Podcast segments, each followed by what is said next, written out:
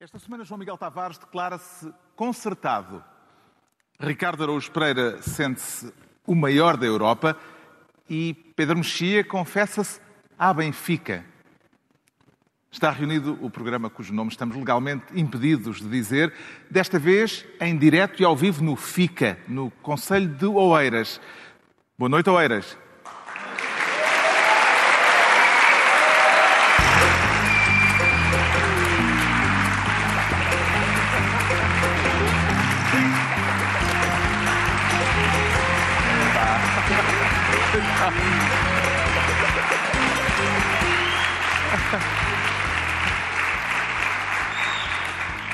Calma, calma. Sejam bem-vindos. Boa noite.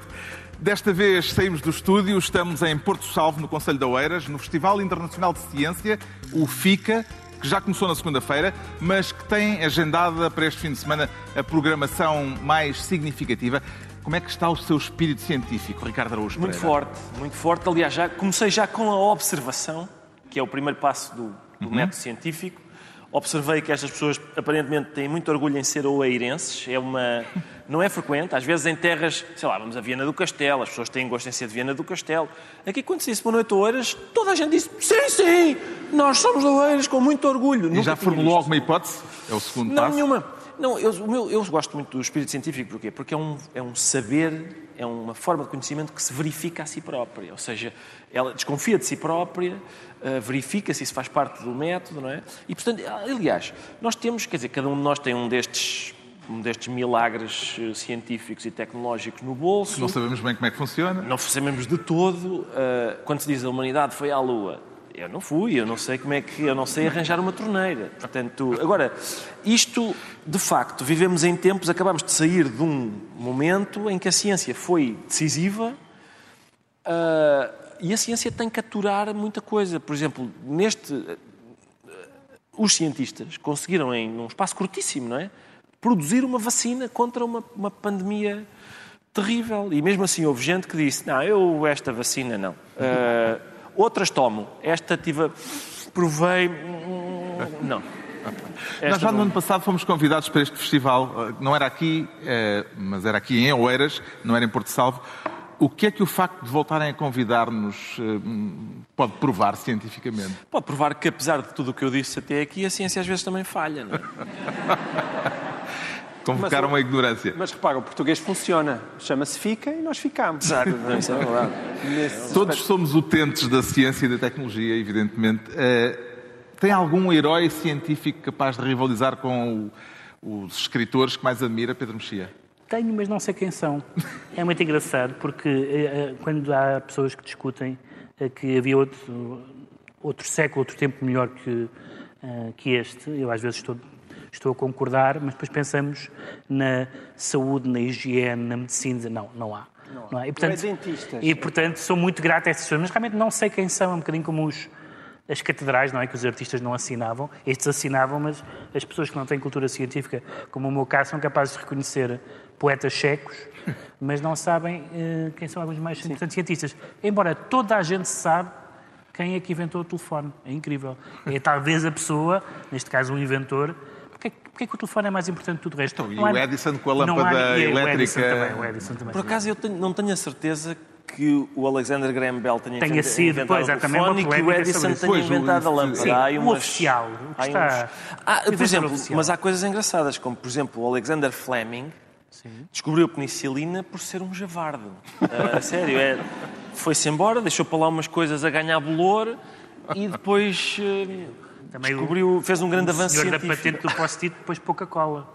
Aquilo era para, para, para, para aderir tudo, ele só pôs a parte de cima. Foi, o que eu li. Foi, A sério, foi por ser foi por ser incompetente. incompetente. O João Miguel Tavares, que é de nós os quatro, aquele que tem mais estudos científicos, não é? Aquele que teve mais tempo de escolaridade científica, pelo É, menos. e que bem correu. Já olhou para o programa?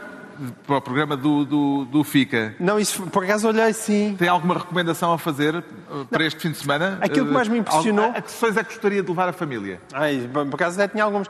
Mas aquilo que mais me impressionou é que eu pus-me a fazer scroll no, no programa no telemóvel e ia ficando com a falangeta queimada porque nunca mais eh, chegava ao fim. Há imensa coisa. Sim, sim, há coisas bastante interessantes. Ah, garrafas que fazem música e, e o Tintin na ciência.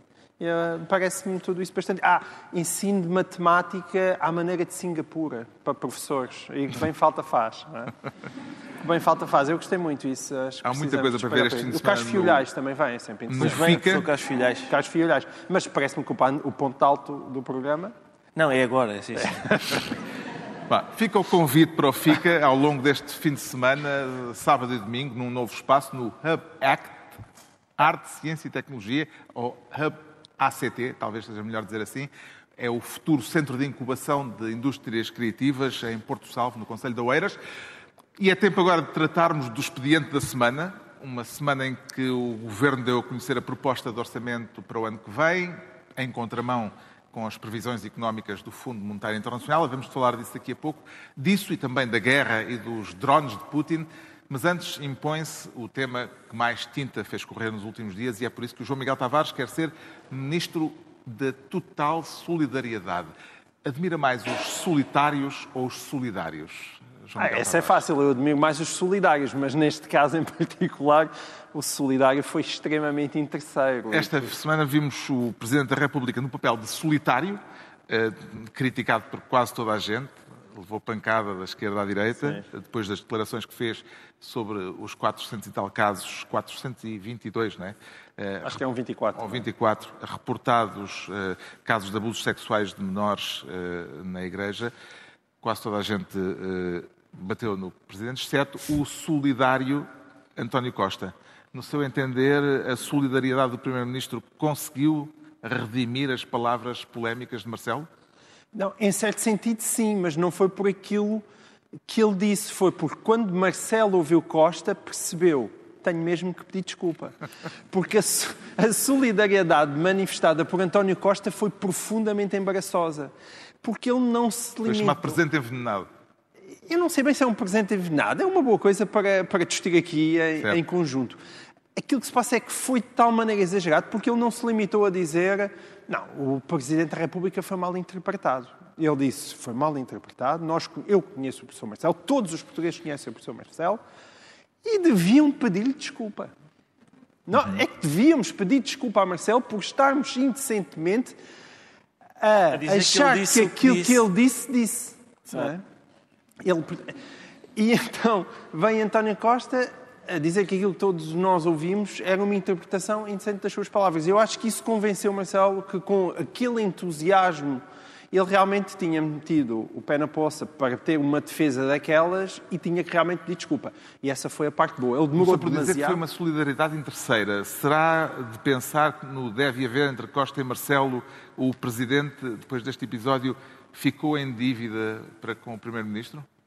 Quer dizer, eu que sou crítico muitas vezes de, de Marcelo ter abafado muitos casos do governo, ajudado demasiado António Costa, eu acho que essa solidariedade, eu acho que mesmo que, que todos os dias António Costa viesse a dizer que o Marcelo é maior, tenho dúvidas que pagasse tudo o que o Marcelo já fez por ele, mesmo. Portanto, não, não é por aí.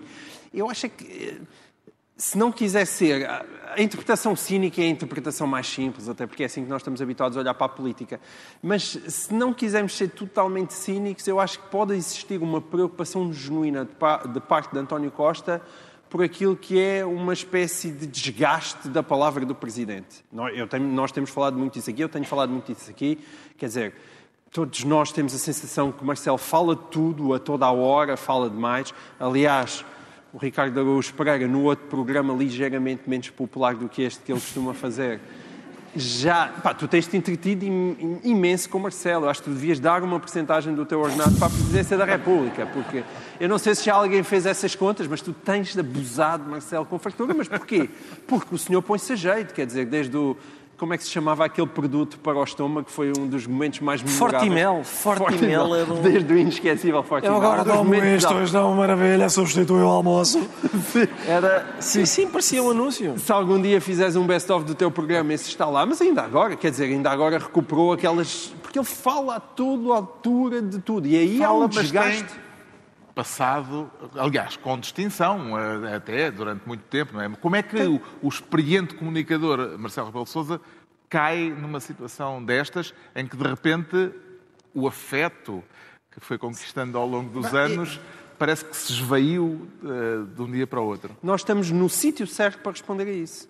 Ah, Eu acho que a plateia percebe disso porque é uma, uma plateia científica. É um caso de probabilidade e estatística.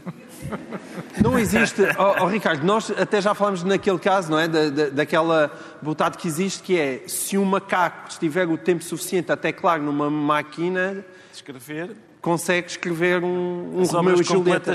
Chama-se é o Teorema dos Macacos Infinitos. É, se um macaco tiver a martelar numa máquina de escrever um tempo infinito, acaba por escrever, aleatoriamente, acaba por escrever as obras completas de Shakespeare. É claro que nunca ninguém comprovou este teorema por falta de macacos infinitos.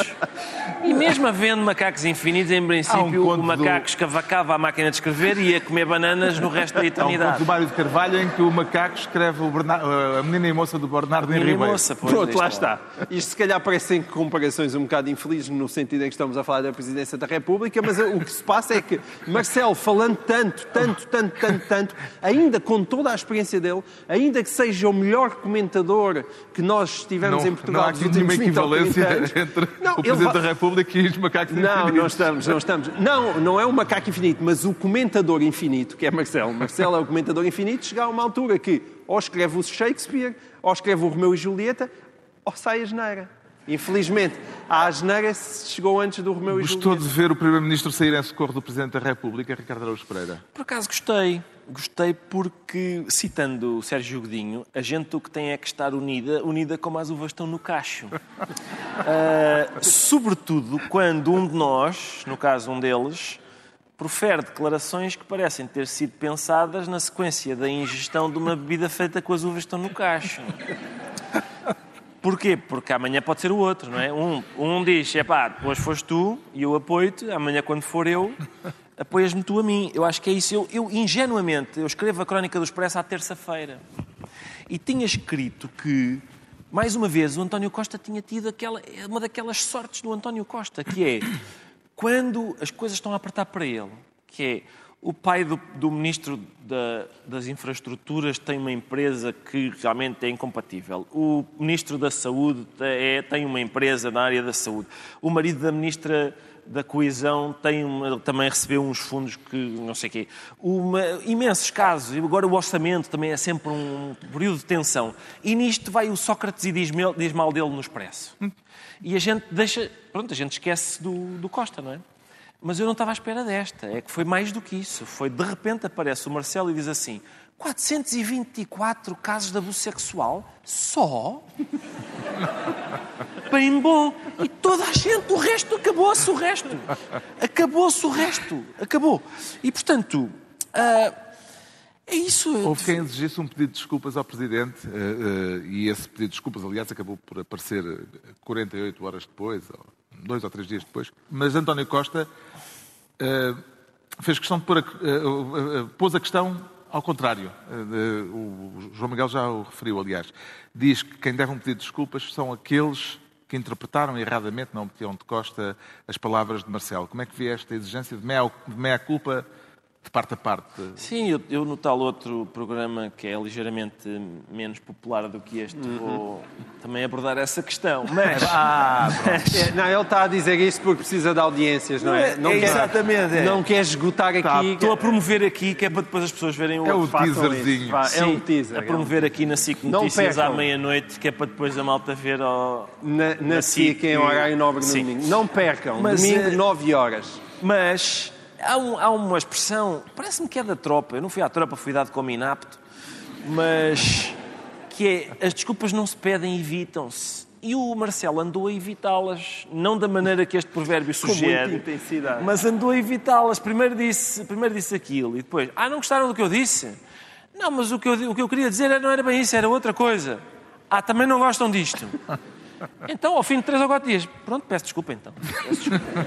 E o Foi pedido de desculpas um- ainda chegou a tempo? Ou os estragos já são. Quer dizer, eu acho que sim, eu acho que, acho que já, já estava. já estão feitos? Já. Já. Embora, se calhar. Mas fica sempre bem, apesar de tudo, pedir desculpa. Ao menos isso. Ele depois, o Expresso, cu- curiosamente, esta semana, por um daqueles acasos excepcionais, o Expresso consegue obter umas informações junto do, do, do Palácio de Belém. Ah, e, e, ao que parece, o Marcelo pensou: ui, meti o pé na poça. E então foi ver se a água ainda estava boa. Foi, a- foi tomar o pulso das pessoas, a ver se ainda era popular. Então foi comer um bife à Portugália, ali em Belém, e depois foi comer um gelado da Cascais. E ao que parece, as pessoas que estavam a comer bifes na Portugal e as que estavam a comer gelados em Cascais ainda gostam deles. Menos mal. Já não é mau. Uma coisa é certa, estamos perante um caso eh, nem sempre habitual de solidariedade institucional entre as mais altas figuras do Estado. Eh, como é que entende Pedro Mexia o modo como os diversos poderes se devem relacionar? O regime ganha mais em tê-los como cooperantes ou numa atitude de fiscalização mútua? Acho que o que é falta de solidariedade é pôr-me a comentar este tema, não é? Mas pronto, eu, como, como dizem os advogados que vão à televisão, não posso falar no caso concreto, pelas razões conhecidas, mas ah, sobre os políticos, eu acho que os políticos ah, agem sempre como políticos.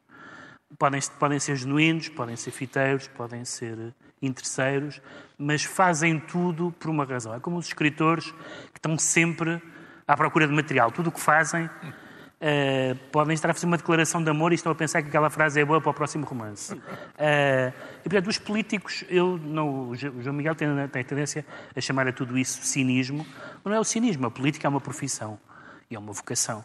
E, portanto, as pessoas que fazem isso uh, não fazem necessariamente, ou seja, há solidariedades que não são por solidariedade. Quando, quando o professor Cavaco disse do, do Dr. Mário Soares, vamos ajudar a que o Presidente termine o seu mandato com dignidade, não estava a desejar que ele terminasse o mandato com dignidade. Estava a dizer que ele estava com falta de dignidade. dignidade. né? E, portanto, eh, enfim, acho que foi mais uma vez bem jogado do ponto de vista xadrezístico por parte do Primeiro-Ministro, mas, enfim, eh, acho que toda a gente percebeu o que se passou.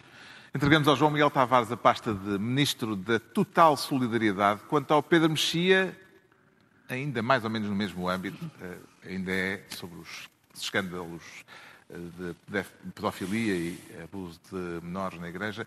O Pedro Mexia quer ser, desta vez, Ministro do na e do da. Não me diga que quer propor aqui uma lição de morfologia da língua portuguesa. Não, é bem não isso. é, não é um consultório da língua.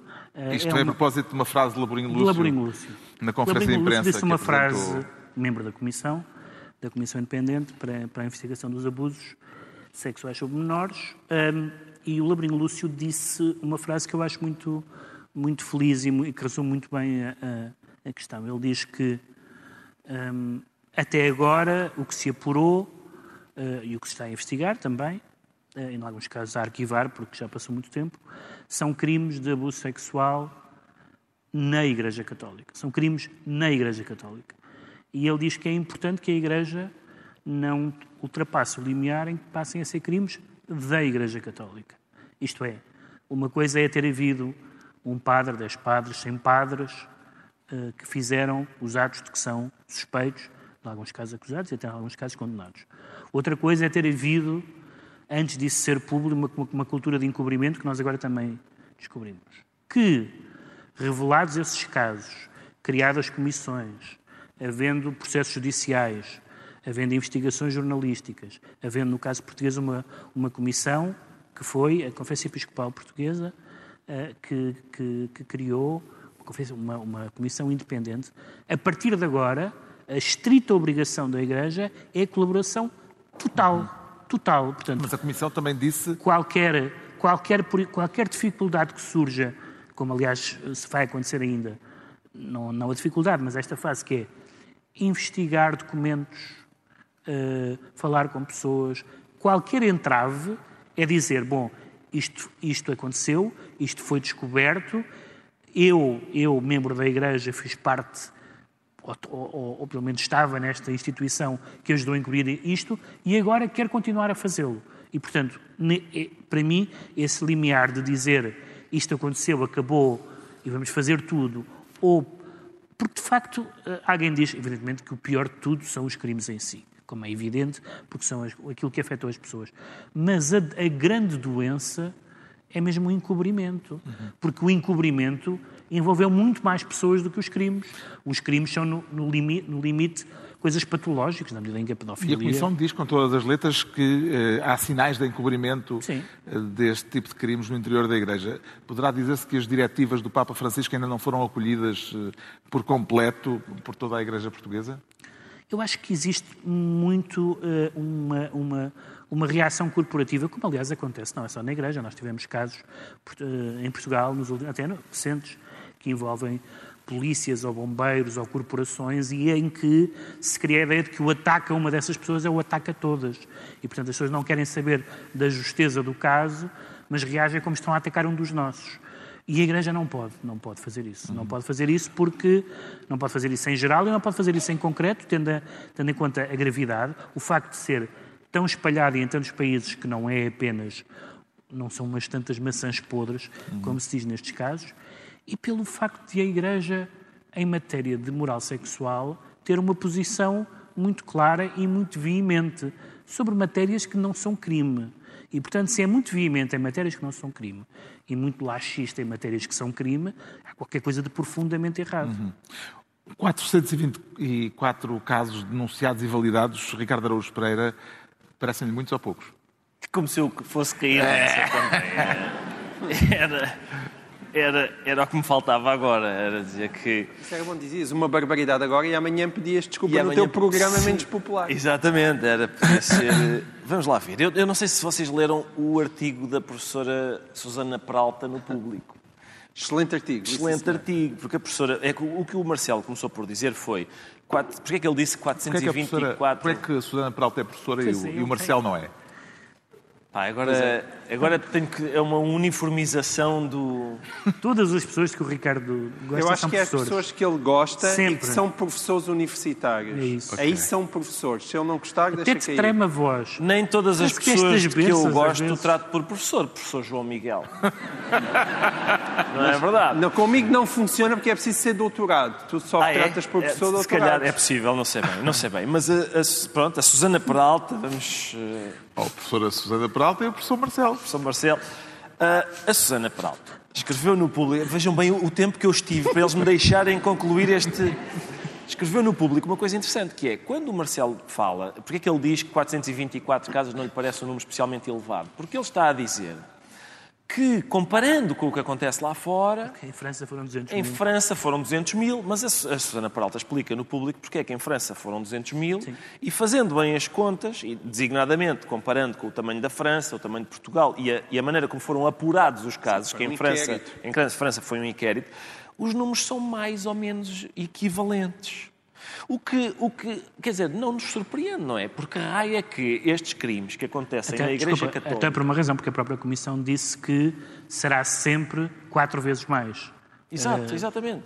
E, ou seja, estes crimes que, têm, que a gente assiste, têm acontecido na Igreja Católica, infelizmente, um pouco por todo o lado, e de repente cá em Portugal havia um microclima do abuso sexual em que o abuso sexual não se dava aqui, não é? Como o Kiwi. Não, aqui não... Não sei se o Kiwi aqui, se Aqui- se dá. Dá? Ah, não sei. Mas é- O Kiwi, atenção, quando eu era pequeno não havia Kiwi. É uma fruta que eles inventaram, já eu tinha para aí 14 anos. Eu lembro-me de ir com a minha avó às compras e de repente está lá uma batata com pelos. O que é isto? É um kiwi. Uma fruta que é verde e... Enfim, a sério, quando eu, quando eu tinha, sei lá, sete anos só havia as frutas tradicionais. Era laranjas, peras, maçãs e uvas. Mais nada, não havia mais nada. Ah, mas enfim, mas portanto, não há microclima, não há microclima. E mais, a questão é, esta comissão eh, fala em várias coisas. Primeira, os crimes, os sinais de encobrimento, que era o que estava a dizer o Pedro, que são também muito graves, são muitíssimo preocupantes. E eu acrescentaria os sinais, portanto, além dos sinais, crimes, sinais de encobrimento, sinais de jumento, que é os burros não perceberem que não podem continuar a insistir nisto. Esta estratégia de dizer, não, foram alguns e tal, vamos falar outra coisa agora, não, parece que... Não, não, é preciso, é preciso parar e dizer assim, Deixa-me só acrescentar uma, que é um problema. um que eu vi eh, usado em alguns setores, felizmente minoritários, da Igreja Portuguesa, que é, agora a Igreja está na Berlinda com estes casos, eles vêm dizer então e os treinadores do Famalicão? Atenção, eu vi, eu vi pessoas realmente a utilizarem a sério este argumento. Sim, sim. Como se fosse comparável, como se fosse comparável, desde logo, comparar as instituições, com todo o respeito pelo, pelo Famalicão, mas E os casos, porque o E treinador casos, do Famalicão casos. manda umas mensagens, é inadmissível, mas ele manda umas mensagens às jogadoras a dizer Olá, então, estás a treinar muito bem. São coisas assim, são inadmissíveis na mesma, não é? Os crimes de que estamos a falar na igreja não, é não é bem. Então, Carlinhos, é? estavas todo bonito na sacristia. Não é isso.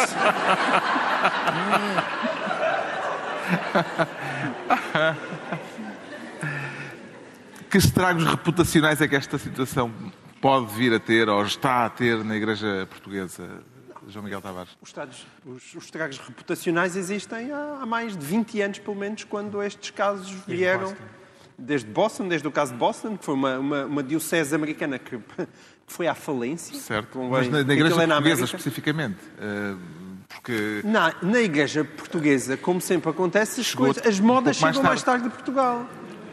Por isso Mas- é que mas não que é a moda fim do- quando não o fim é do a- mundo acontecer lá fora, nós ainda Exato. temos mais 10 anos para viver. É que, infelizmente, não é, não é, a, não é a moda do abuso de menores, que essa, essa sempre existiu, pelos vistos, e foi transversal. Mas é, realmente as notícias chegam cá mais devagar. Temos uma sociedade mais fechada, é por isso que, estas, que estes números também é ridículo, porque isso tem imenso a ver com aquilo que são sociedades mais abertas, mais fechadas, aldeias menores, cidades maiores, portanto, a presença do padre, a influência que ele tem na comunidade local. Portanto, é impossível estar a fazer esse tipo de contas. É por isso que aquela declaração do, ascendente que ele tem, do Marcelo, que o ascendente tem, é por isso que aquelas declarações do Presidente da República são tão graves, porque isso- essas extrapolações são impossíveis. Mas, de facto, havia gente que, como disse o Ricardo, devia achar que a Igreja Portuguesa... Aliás, eu, eu já disse isto num programa, o Dom Manuel Linda, tu, por acaso foi uma das citações que deixaste de fora, penso eu, do teu- aquele teu magnífico programa menos popular que este, que foi eh, ele ter dito que, não, isso é um fenómeno anglo-saxónico. Foi, foi a expressão dele. Mas também, atenção, podia ser um microclima, porque nós vimos que não há nenhuma vítima do Me Too em Portugal. Sim, Pois não, isso é verdade. Zero, Exato, nunca aconteceu. mesmas, é que também não na existe moda, no cinema, Não na existe, universidade. não existe, não existe. Ninguém. Ninguém. Conheces alguém? Não, não, não. Ninguém, não. nunca aconteceu. Exatamente. Mas é- não, é- é- não chega cá. É exatamente o mesmo padrão, é exatamente o mesmo padrão. E, portanto, a Igreja, a partir do momento que estas notícias chegam, tem que ser suficientemente humilde para, para perceber que não é diferente das outras e que é um problema estrutural e que, infelizmente, embora a, frase do Labrino Lúcio seja muito bonita, isto é um mal da Igreja. Não foi uma coisa que só que aconteceu na Igreja, foi mesmo da Igreja. Foi uma ocultação ligada à estrutura eclesiástica. A única coisa boa que isto tem, Sim, a única coisa boa... que agora estamos a assistir em direto. Sim. E, portanto, a coisa E a única- tem os holofotes em cima. É, Mas é isso, é a única coisa boa disto. A única coisa boa nas declarações do Marcelo, nestas conversas todas, é que eu acho que vai eh, dar coragem a mais pessoas para se chegarem à frente e contarem aquilo que aconteceu. O Pedro Mexia fica então ministro do na e do da, e é a vez do Ricardo Araújo Pereira se tornar ministro das feminanças. Não teme mal-entendidos com essa formulação, Ricardo? Um trocadilho com a contração entre feminismo e finanças? Não, por acaso não sei, não sei avaliar como é que este orçamento está em termos de feminismo, mas... Feminanças Feminanças não é por é causa da feminismo. FMI. Não, é por causa da É- FMI. é um FMI, em todo caso. Sim, é Finanças e FMI. Porque, Esta semana o? Governo apresentou o orçamento, eh, o orçamento para o ano que vem. O FMI apresentou as perspectivas económicas também para 2023 e o quadro que apresentam é significativamente eh, diferente. Tem Exato. mais confiança no otimismo de António Costa ou no ceticismo, ou mesmo no pessimismo do FMI, Ricardo? Sim, portanto, o FMI é mais pessimista em relação às, às previsões económicas, é mais pessimista do que o E Governo. onde é que põe a sua confiança Eu com mais desconfio, eu desconfio tanto do FMI como do governo do Costa, embora o Zé Mário Branco só tenha feito uma canção sobre o FMI e não sobre o governo do Costa. Em princípio também teria Era direito. impossível na altura. Mas, mas há uma fanfarronice do Costa. Por exemplo, o Costa, o que ele disse foi o seguinte: o FMI é mais pessimista do que, o, do que o governo nas previsões, e o Costa disse sim, mas eles já fizeram isso sete vezes e o governo ganhou sempre. Está 7 a 0 para nós. 7 a 0.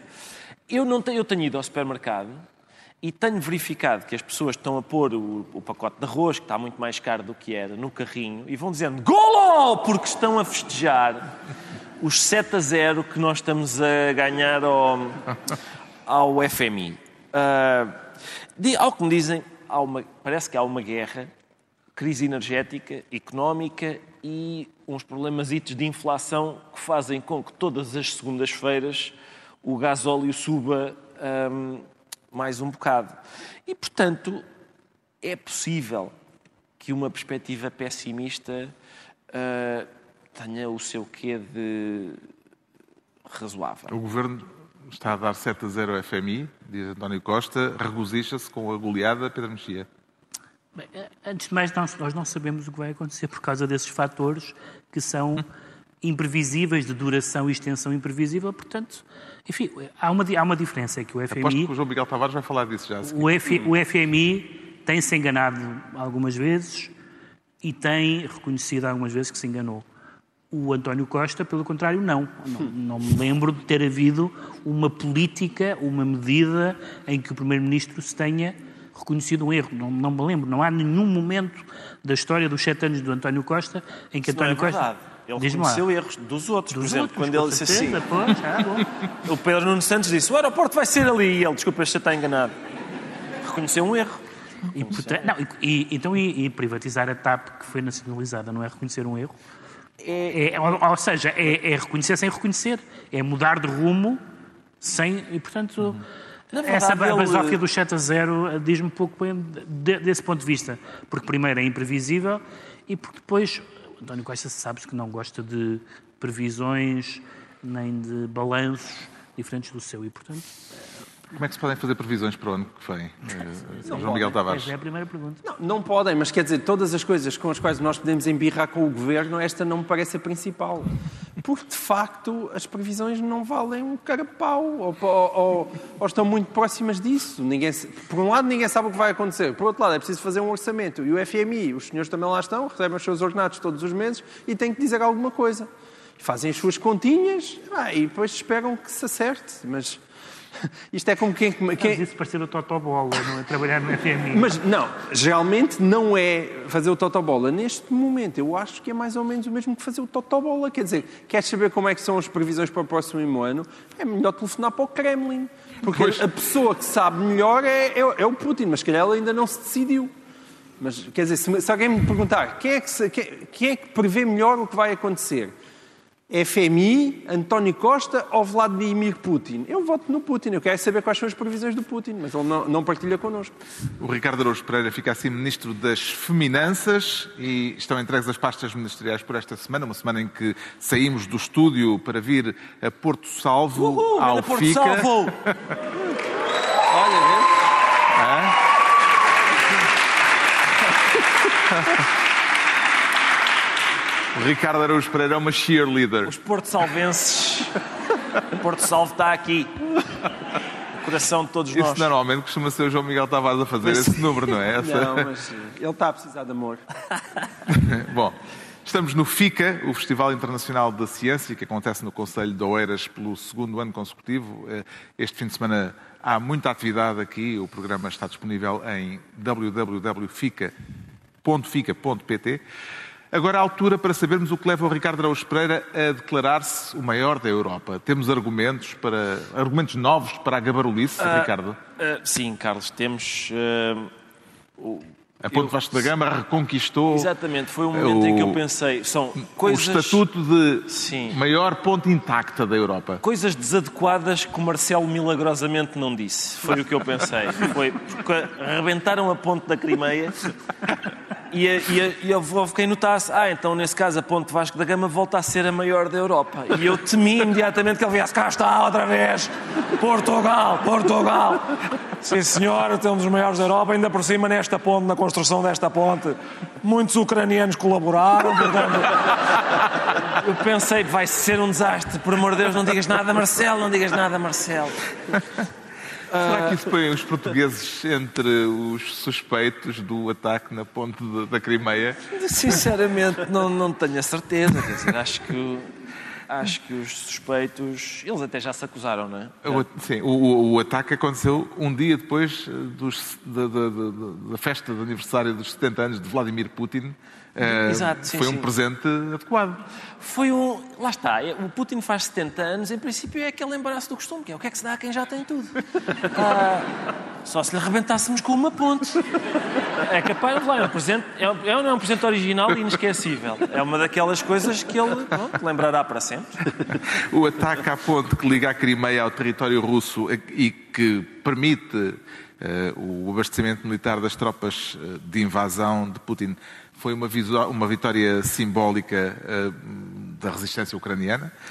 Mas depois disto intensificaram-se os ataques russos eh, com mísseis e com drones não tripulados. A reação do Kremlin atacando zonas civis revela uma nova ati- atitude bélica do Kremlin, Pedro Mexia, ou apenas desespero eh, de Putin? Pois, eu, eu tenho algum, algum receio da, da questão do desespero por causa da, da questão nuclear. Teoricamente, uma das razões que, ne- que prevenia eh, o deflagrar de uma, guerra, de uma guerra nuclear é que era preciso ser louco para eh, desencadear, uma vez que não há, era a destruição mútua garantida e, portanto, não, era, era preciso ser louco. Mas no caso do Putin, que não é louco nesse sentido, eh, nesse sentido pa- patológico, mas tem uma coisa que é parecida com a loucura e que eu, e que eu já toda a gente percebe, olhando para ele, de tronco nu e a cavalo e não sei o que mais, mas que eu percebi em sites trampistas americanos que escreveram nos últimos anos, hein, muito antes da guerra, mas já depois da guerra, sites ultraconservadores, textos perfeitamente homoeróticos sobre a masculinidade do Trump. A ideia de que o Trump, sobre a masculinidade do, do Putin. Putin. A ideia de que aquilo, aquilo é que é um homem. E claro, um homem não falha, não fraqueja. Ele tem 70 anos, talvez falhe e fraqueje de vez em quando.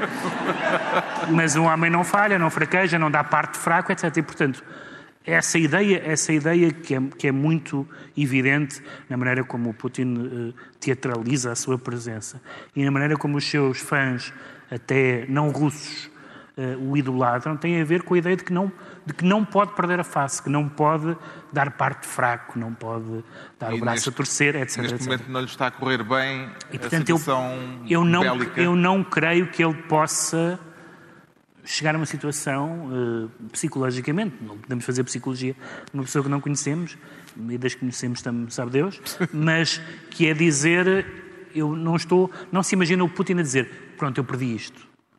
É difícil imaginar. E, e- e ele tem uma panóplia de atitudes a tomar se achar que perdeu, Qual, eh, qual é o agravando pior? eh, para pior, sim. Eh, o avanço ucraniano no terreno está a enfraquecer Putin, João Miguel Tavares? Ou está a torná-lo apenas mais desesperado? Não, que está a enfraquecer Putin, sem dúvida. Saltar daí para a Ucrânia vai ganhar a guerra parece-me um esticanço muito grande e ainda muito wishful thinking. Ou seja, há uma quantidade gigantescas de coisas que a Rússia pode fazer e que não passam sequer pela utilização de armas nucleares.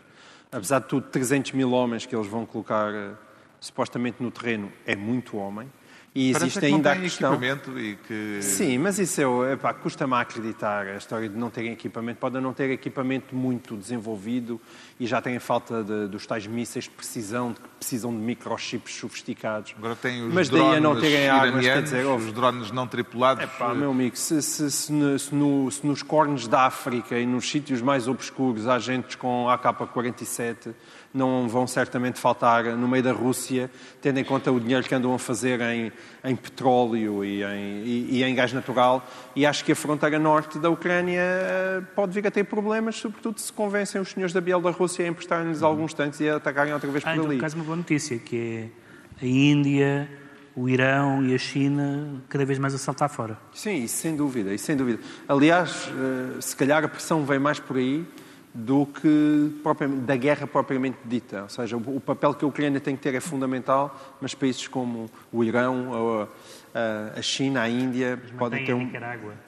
Tem a, é verdade, tem a Nicarágua do, seu lado. Entretanto, no, no- o topo da chefia militar da, da guerra voltou a mudar. Eh, o que é que o currículo deste general que foi agora colocado na chefia da chamada Operação Militar Especial pode indiciar, Ricardo Araújo Pereira?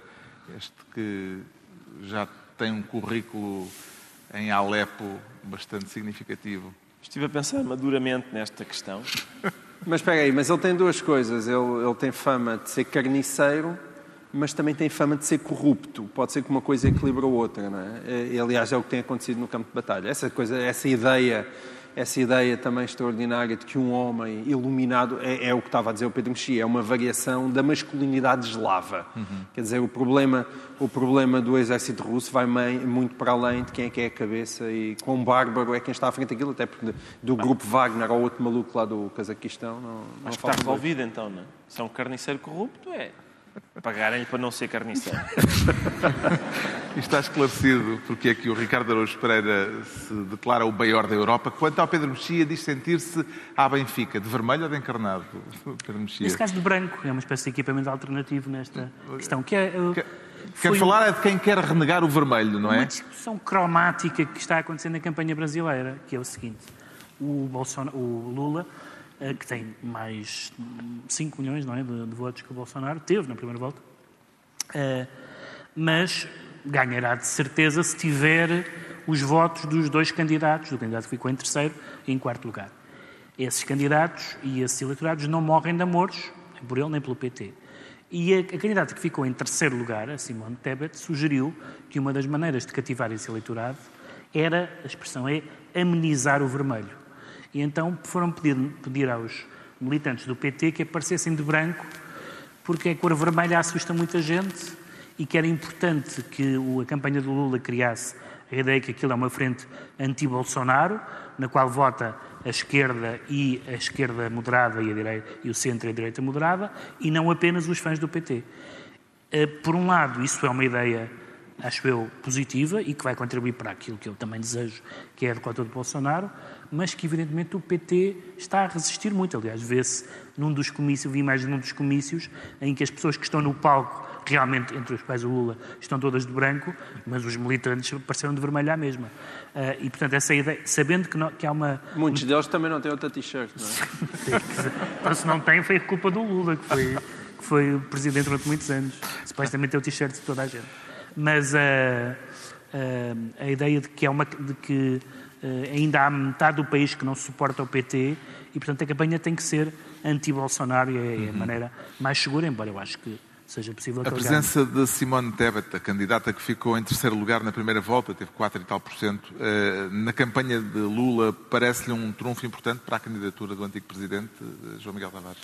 Não, isso sem dúvida. Ela teve 4,2%, acho eu, e 5 milhões de votos. Com esses votos, eh, Lula está eleito. E ainda por cima é um daqueles casos em que ela conseguiu dizer o nome dele e que, se, e que vai para a rua e que até se fala num possível cargo ministerial. Mas mais interessante do que está a ver as votações de qual é a votação, o que é que se prevê através das sondagens que Lula possa ter e Bolsonaro possa ter, é, em paralelo, as empresas de sondagens fazem é a taxa de rejeição.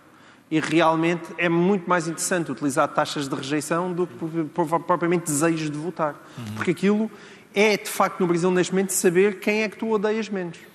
E a taxa de rejeição do, com alta taxa de rejeição. não, era 51% de taxa de rejeição nas últimas que eu vi, eh, o que foi hoje. Era 51% de taxa de rejeição para o Bolsonaro e 46% de taxa de rejeição para o Lula. Portanto, a pergunta não é em quem é que vais votar, é contra quem é que vais Contra votar. quem é que vais votar, com certeza. E- mas essa é, essa é a resposta. E às vezes em democracia é uma resposta legítima. Para mim, o que, o que o brasileiro tem que responder é: em 2026, daqui a quatro anos, qual deles é que tem por- mais probabilidade de sair pacificamente do poder se for derrotado? Para mim, essa é a pergunta fulcral. Nesta tentativa de federar o descontentamento, eh, descontentamento anti-Bolsonaro, o Lula está a ser politicamente realista, Ricardo Araújo Pereira, ou a revelar-se eh, um oportunista politicamente? Mas é possível que ser oportunista seja a postura realista aqui, porque o Brasil é é muito. Atenção, o Brasil é, é outra coisa. Não é aquilo. Reparem, nos últimos, nos últimos tempos, nos últimos, sei lá, cinco, seis dias, um dos debates centrais foi. Foi recuperada uma entrevista do Bolsonaro ao New York Times em, em que ele diz que um, um dia quase comeu um índio. E depois ele diz: Não, calma, não é comer em sentido metafórico, era mesmo comer, eh, como quem diz, não era essas badalhoquices da homossexualidade, era mesmo canibalismo, era uma coisa digna. Porque disse que, eh, em princípio, é tudo falso, porque os, eh, os índios não praticam canibalismo, sei lá, já não sei há quanto tempo, mas eh, ele inventou que lá iam guisar um índio qualquer que tinha morrido e, e ele, eh, mas depois acabou por não ir porque não tinha companhia e realmente, em princípio, não se come um índio sem, sem os amigos, não é? Ah, e ele disse que afinal não ia. E isto tem estado no centro, tem estado no centro. Ah, quer dizer, é um tipo de debate eu acho que, apesar de tudo, por muito ridículo que seja a vida pública portuguesa, e às vezes é, e mesmo as campanhas eleitorais, Esta história de. Na semana passada era um bruxo, era um, era um sacerdote da igreja luciferiana. Esta semana é comer um índio. E, portanto. Também temos cá uma história com o bruxo. Tu querias fazer o teu programa era no Brasil, não é? Eu gostava de fazer. Já sabemos Vamos este porque é que o Pedro Mexia se anuncia à Benfica. Agora vamos muito, Muito rapidamente, perceber, ou tentar perceber, porque é que o João Miguel Tavares se declara concertado. eh, Quem é o mestre nesse concerto? Não, é António Costa. António Costa. Vamos eh, falar, falar, quer dizer, referir, Sim. não temos tempo para mais, eh, o acordo de concertação social para quatro anos conseguido por António Costa. Que sinal político é que vê neste entendimento? Bem, eu estou sempre a bater no senhor António Costa e aqui é para dizer que, eu- que ele teve uma enorme vitória política. A única, agora, A para ter questão aqui- é, se nós há pouco, há pouco estávamos a, a discutir o- como é que se podem fazer previsões para o próximo ano, eh, por maioria de razão, mais difícil será para, daqui, eh, para os próximos quatro anos, não é? Como Sim, é mas isso é o pode- problema, mas o problema é dos patrões, a assinatura deles já lá está. E, portanto, para António Costa aquilo é ótimo, ele prometeu aquilo e é para os quatro anos. A minha única dúvida é como é que este é o mesmo António Costa de 2015. E há um, en- encostamento, é um encosto do PS neste momento, àquilo que é quase uma espécie de ideia de direita, em que o PS dá uma cambalhota em relação a tudo aquilo que ele disse. E quando se junta a concertação social, o orçamento de Estado e o desejo de reduzir a dívida em 24 pontos percentuais nos últimos dois anos, como descrevi ao Expresso, é de caso para perguntar, então, mas porquê é que ele não é amigo do Pedro Passos Coelho? Porque isso era o que ele estava a tentar fazer quando, quando o António Costa dizia que era horrível e que a página da austeridade tinha que ser virada. Isto não bate a bota com perdigotes. Tempo para desenvolver, o orçamento fica para depois. Aliás, vai-se falar do orçamento agora durante bastante tempo. Vai haver o debate orçamental, está na altura dos livros. E eu trago esta semana um livro sobre uma ideia radical, com milhares de anos, uma ideia que estamos habituados a atribuir à Grécia Antiga, à cidade-estado de Atenas, mas que o autor deste pequeno ensaio garante que começou a desenhar-se ainda antes, há 4 mil anos, na Mesopotâmia, com assembleias de cidadãos que debatiam livremente os assuntos da comunidade. Essa ideia radical chama-se democracia. Nesta breve história da democracia, o cientista político australiano John Keane faz um apanhado dos momentos-chave deste modo de organização política que à letra significa governo do povo, embora a palavra tenha servido e sirva ainda hoje para muitos propósitos, alguns deles bem pouco democráticos. Até a Coreia do Norte se auto-intitula República Popular Democrática da Coreia. Mas a acessão de John Keane eh, é a acessão corrente de democracia liberal e essa, diz o autor, já por várias vezes foi derrotada e nada nos garante que seja perene. São muitas as ameaças a que está sujeita. A breve história da democracia, de John Keane, edição Presença. O João Miguel Tavares, neste tempo de todos os perigos, já falámos, aliás, deste perigo em concreto, com a guerra na Ucrânia, sugere memórias de um antigo perigo nuclear. Exatamente. Faz 60 anos. Foi em outubro de 1962 que aconteceu a famosa crise dos mísseis de Cuba. Provavelmente foi o momento de perigo nucle- nuclear mais grave que nós tivemos no tempo da Guerra Fria e o mais próximo daquilo que hoje em dia podemos estar a viver. Isto saiu agora este livro, tanto eh, em Inglaterra e nos Estados Unidos como em Portugal. É de Max Hastings, um grande jornalista eh, britânico e que sabe juntar essa grande história com os pequenos episódios e que conta logo no início deste livro uma história absolutamente maravilhosa.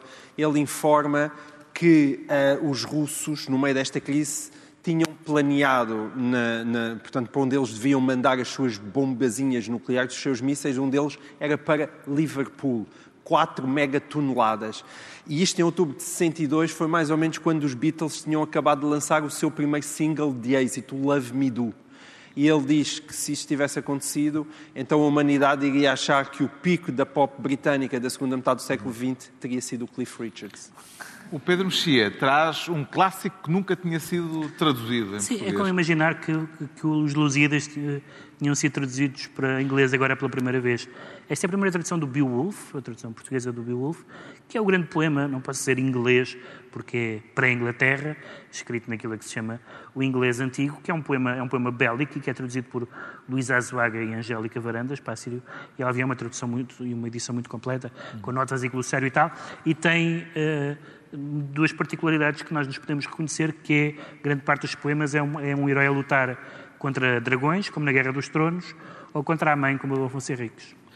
O, O Ricardo Araújo Pereira traz lendas portuguesas. Exatamente, são lendas portuguesas. É um livro do José Vial Motinho, que é um jornalista escritor, é um camiliano, mas também uma pessoa muito interessada neste tipo de coisa, na literatura popular, nos contos tradicionais. Tem um, tem um volume chamado Literatura de Cordel, há outros volumes chamados A Lareira, com- que também têm a ver com isto, com, com contos tradicionais. Este- estes são lendas são lendas do, de Portugal, estão organizadas por localidade. Claro que eu fui logo, em primeiro lugar, fui ver a lenda de Paredes de Cora, que é, são duas, mas Alguma de Oeiras?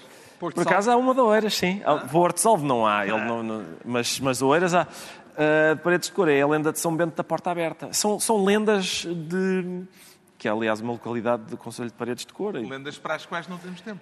Se calhar não temos tempo, mas são lendas interessantes, lendas portuguesas, É que explicam, explicam às vezes as coisas de... Ah, Ah, sim, Oeiras. Já. Está concluída mais uma reunião semanal, desta vez no recinto do Festival Internacional de Ciência, o FICA. Hoje a oito dias, voltamos ao estúdio, os mesmos de sempre, à mesma hora. Pedro Mexia, João Miguel Tavares e Ricardo Araújo Pereira. Obrigado, Oeiras, e... Fiquem.